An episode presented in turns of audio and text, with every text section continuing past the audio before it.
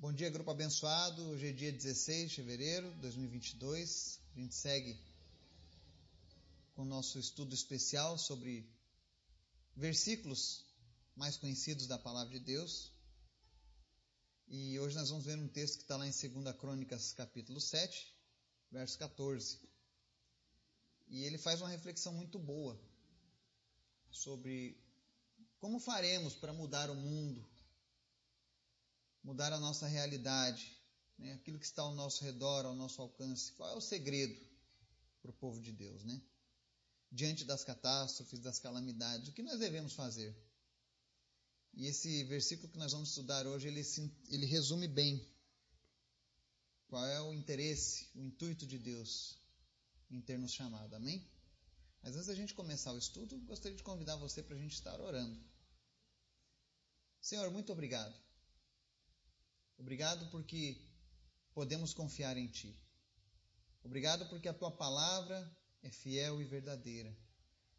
Ela tem se cumprido e irá se cumprir plenamente, Pai. Obrigado, Jesus, porque tuas, tuas palavras são esperança de vida para nós. Nós queremos te apresentar as nossas vidas, os nossos familiares, as pessoas que amamos. Quero te apresentar em especial, Senhor, este grupo te agradecer por cada pessoa que faz parte deste grupo. Eu sei que cada uma dessas pessoas é especial para o Senhor, é preciosa do Senhor. E foi o próprio Deus quem chamou, foi o próprio Deus quem preparou, e é o próprio Deus quem está capacitando. Obrigado, Jesus, por meus irmãos e irmãs, por, este, por esta companhia que tem sido ao longo desses 22 meses, estudando juntos a palavra do Senhor. Muito obrigado, Jesus. Abençoa cada um de uma maneira poderosa, suprindo todas as suas necessidades. Nós te agradecemos pelos momentos de refrigério e de descanso que o Senhor tem proporcionado a cada um de nós, Pai. Obrigado por tudo, Jesus. Visita os enfermos nesse dia. Traga cura. Sopra fôlego de vida sobre aquele que está em estado ruim. em nome de Jesus, Alcança corações, Pai, através da tua palavra. Que nós possamos fazer aquilo que foi ordenado pelo Senhor, Deus, nos momentos de dificuldade. Que nós possamos aprender a recorrer a Ti e dependermos apenas de Ti, Pai. Fala conosco nesse dia através da tua palavra. E nos ensina em nome de Jesus. Amém. O texto de hoje está lá em 2 Crônica 7, 14. É um texto muito conhecido que diz o seguinte: se o meu povo, que se chama pelo meu nome, se humilhar e orar, buscar a minha face e se afastar dos seus maus caminhos, dos céus eu o ouvirei, perdoarei o seu pecado e curarei a sua terra. O que fazermos quando a gente está diante de um problema? O que fazer quando a nossa nação está sendo tomada pela corrupção? Será que devemos colocar uma camiseta branca e dar as mãos? Não. A Bíblia ela nos dá uma, uma receita para o pecado e para os, os efeitos negativos do pecado. E parte dessa receita envolve eu e você, povo dele. Deus diz aqui: se o povo que se chama pelo meu nome, quem é o povo que se chama pelo meu nome? Aqueles que são filhos de Deus, que se identificam como cristãos, como servos do Senhor. Então, essa, essa passagem, essa palavra diz respeito a mim e a você, que somos o povo dele hoje. Ele diz: se nós nos humilharmos e orarmos, então, para que a gente possa obter a resposta do Senhor, é necessário humilhar e orar. O que é humilhar? Reconhecer. Reconhecer que nós podemos estar agindo de maneira errada. Reconhecer que talvez os ensinamentos que recebemos ao longo da nossa vida não tenham sido corretos de acordo com a palavra de Deus. E esse é um ponto que muitas pessoas relutam, se debatem, lutam para aceitar. É que existe uma possibilidade de eu e você termos sido ensinados errados. Que os nossos avós, os nossos bisavós, não tenham conhecido a palavra de Deus na sua totalidade e tenham repassado para nós algo que ainda que tivesse a melhor das intenções, não estava completo.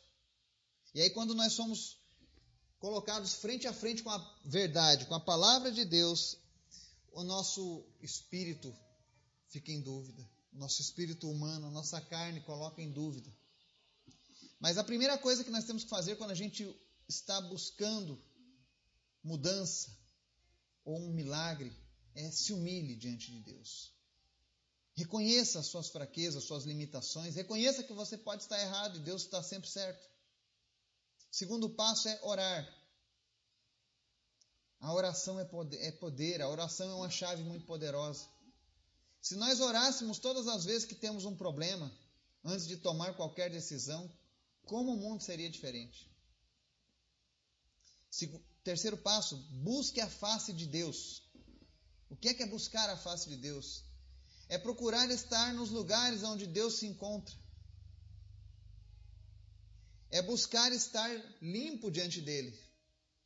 Sabe, é você desejar de fato a face de Deus. Eu digo buscar a face de Deus porque muitas pessoas se humilham e oram e buscam apenas as mãos de Deus. Aquilo que ele pode fazer e não aquilo que ele é. Então busque a face de Deus. A quarta recomendação aqui nesse, nesse clamor é: afaste-se dos seus maus caminhos. Não adianta me humilhar, orar, buscar a face de Deus e continuar nos maus caminhos. Continuar com as más amizades, continuar na bebedeira, continuar nas drogas, continuar nos vícios, continuar na prostituição, continuar no adultério, continuar na mentira, continuar na corrupção continuar aprendendo coisas que são contrárias à palavra de Deus, continuar na idolatria, continuar na feitiçaria e tantas outras coisas que são maus caminhos. Não adianta nada. Às vezes as pessoas se humilham, oram e buscam a face de Deus, mas esquecem que precisam se afastar dos maus caminhos. Entenda que Deus conhece o nosso coração. A Bíblia diz que a única coisa que pode afastar Deus de nós é os nossos pecados.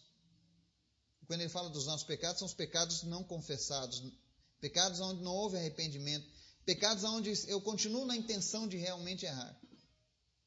Mas se você seguir estes quatro passos, a Bíblia diz aqui: dos céus o ouvirei, perdoarei o seu pecado e curarei a sua terra. O segredo para que o nosso país seja um país próspero e abençoado, sarado, não está nos políticos, mas a resposta está no povo de Deus. Nós temos esse poder de mudar. Nós não vamos mudar o mundo, mas nós podemos mudar o mundo ao nosso redor. Então você pode mudar o mundo na sua casa, no seu trabalho, na sua escola, porque Deus está dizendo: olha, eu ouço vocês dos céus quando vocês fizerem isso. Perdoo o pecado de vocês e curo a terra. Então, que nós possamos realmente colocar em prática isso, essa oração. Buscando a Deus com, todos, com toda a nossa força, com todo o nosso ser. E que eu e você possamos interceder pela nossa nação.